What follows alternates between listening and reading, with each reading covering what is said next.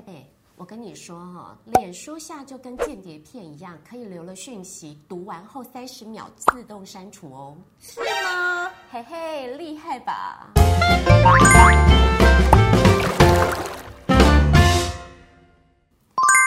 师聊天吧，我们聊天吧，各位观众，我是许信怡，嗨，我是贝贝。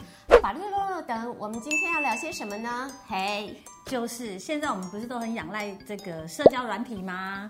那这些软体呢？我觉得我有疑问啦，都安全吗？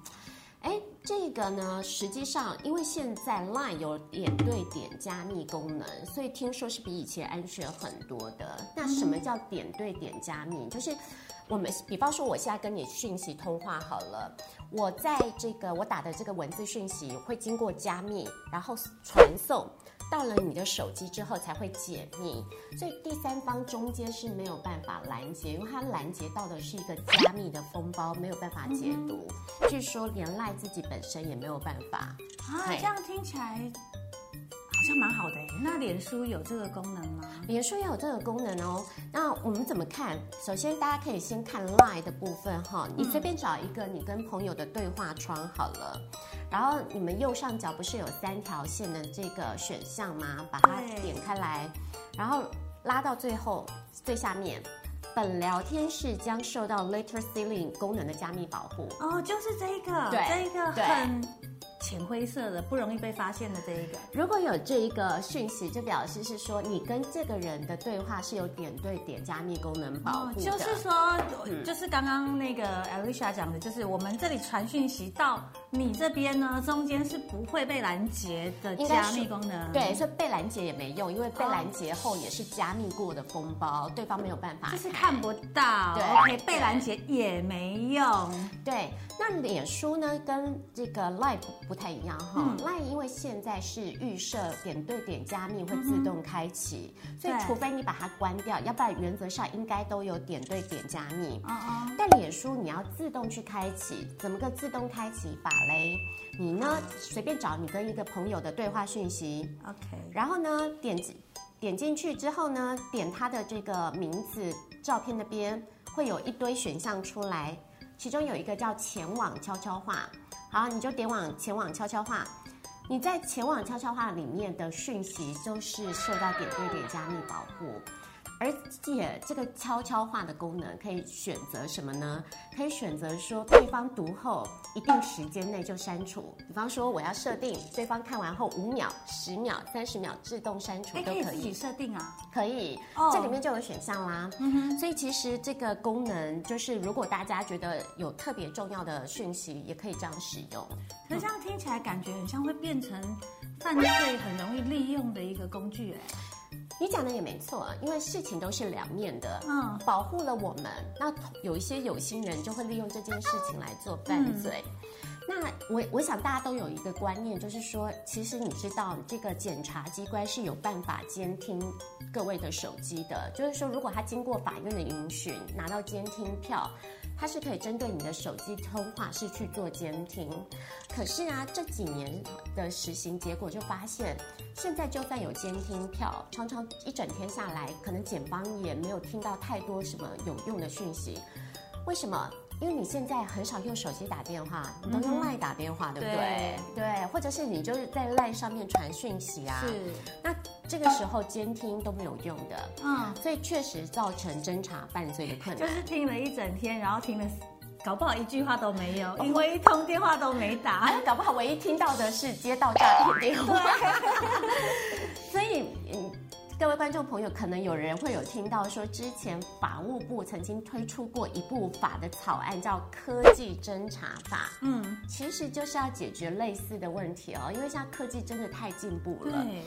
那《科技侦查法》里面就有一部分的规定是要解决这个点对点加密所造成的侦查困难哦。它里面就有规范说，如果呃这个检察机关得到法院的允许，嗯，它是可以。在这个我们针对的这个被告或者犯罪嫌疑人手机里面植入木马程式，植入木马程式的之后呢，就说假设我今天要跟你开启这个 LINE 的讯息，在我把讯息送出去加密之前呢，他就可以因为有木马程式，他就可以先加以解读，知道你你要 send 什么讯息。哦、那你传了什么讯息给我之后，因为解密后，这个木马程式也就可以读到，所以就有科技侦查法草案就有一部分是做这个处理。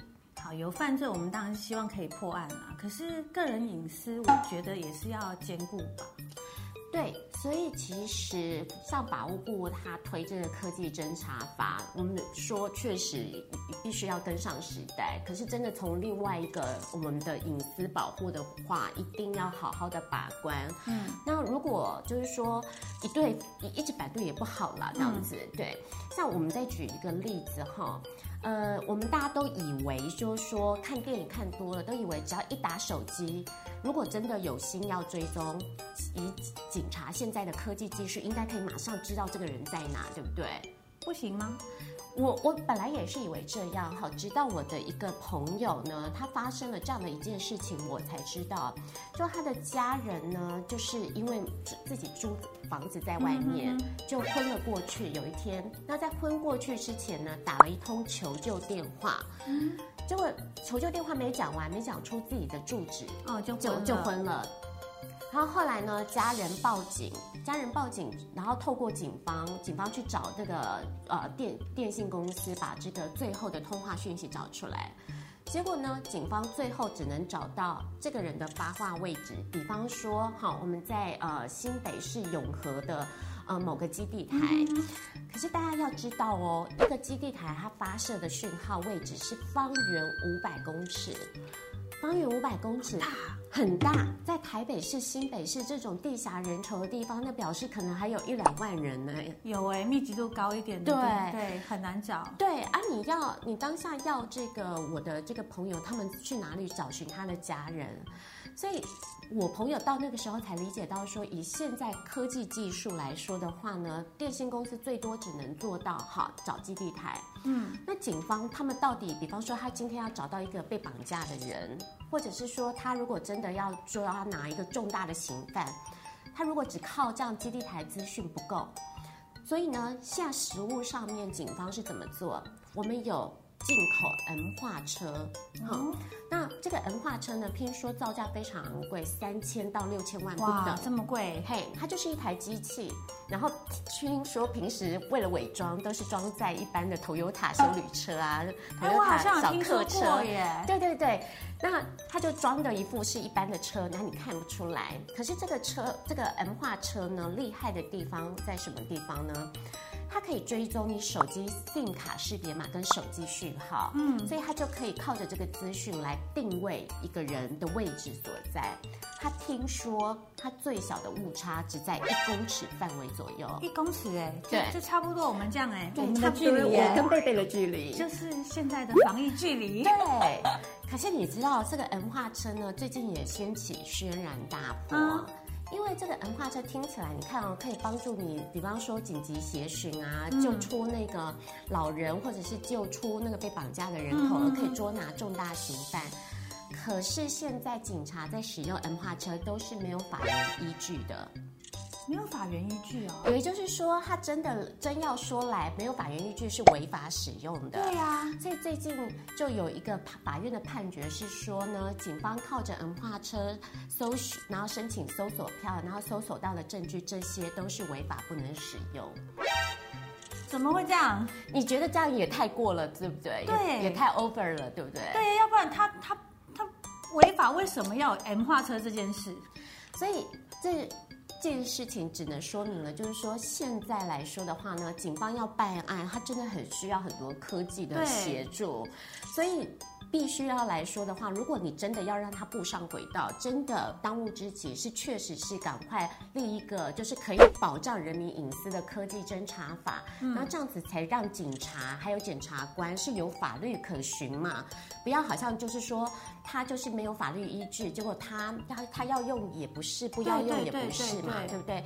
因为如果你叫他不用 M 化车。然后因此没办法破案，真的耶，很难找哎。如果五百公尺以内人这么多，怎么找啊？对，那我想一般民众可能也无法接受警方无法破案这件事情。对对，对。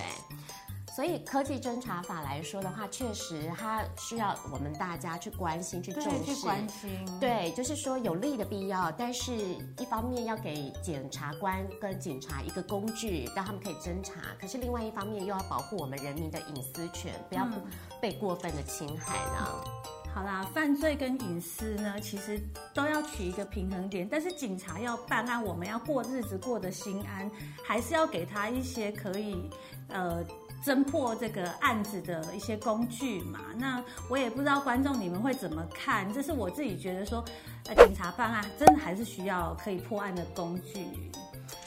好啊，那所以我们今天聊了这么多，其实我主要就是想让各位观众朋友理解我的看法是，我觉得科技侦查法确实有它立的需要跟背景，但是我没有跟各位观众朋友讲那些草案的内容拉里拉杂的，呃，但是目前的草案内容以我的看法来说，确实还是有需要做大幅的一个调整。嗯，那我希望今天简单的介绍。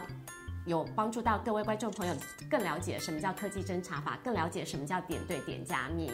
然后，如果你觉得今天啊、你有什么样的想法，你认为隐私比较重要，还是侦查犯罪比较重要，都欢迎你留言跟我说。喜欢今天的内容的话，请记得按赞、订阅、分享、开启小铃铛。还有什么其他想了解的法律议题，也欢迎你留言哦。我们下一集见，拜拜。